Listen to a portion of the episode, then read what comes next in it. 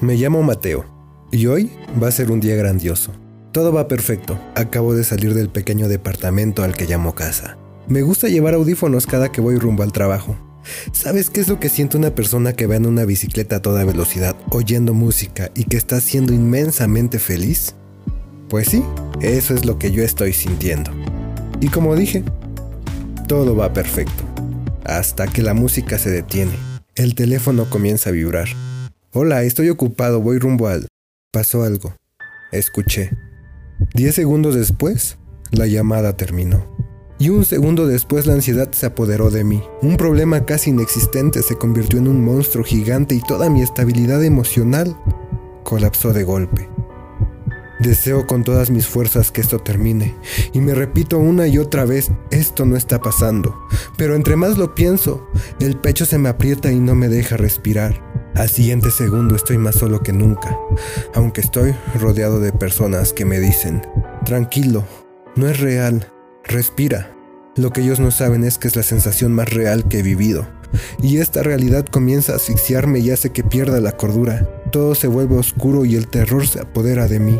Dudo sobre mis capacidades para sobrevivir a este momento, y creo que todo está perdido, o que el monstruo en cualquier momento acabará conmigo o con alguien a quien amo.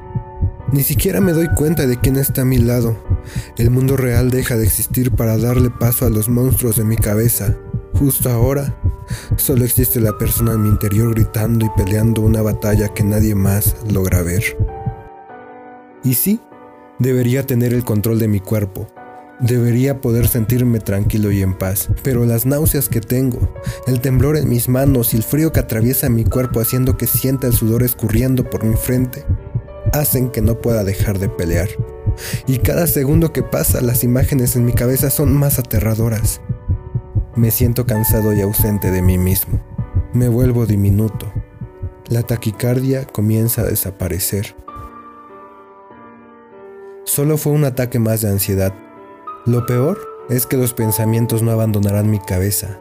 Seguiré obsesionado con el mismo tema y no conseguiré dormir por la noche, dándole vueltas y vueltas y vueltas a la misma situación. Y mañana amaneceré cansado y no tendré ganas de salir de mi cama. Y quizás todo el ciclo se repita de nuevo.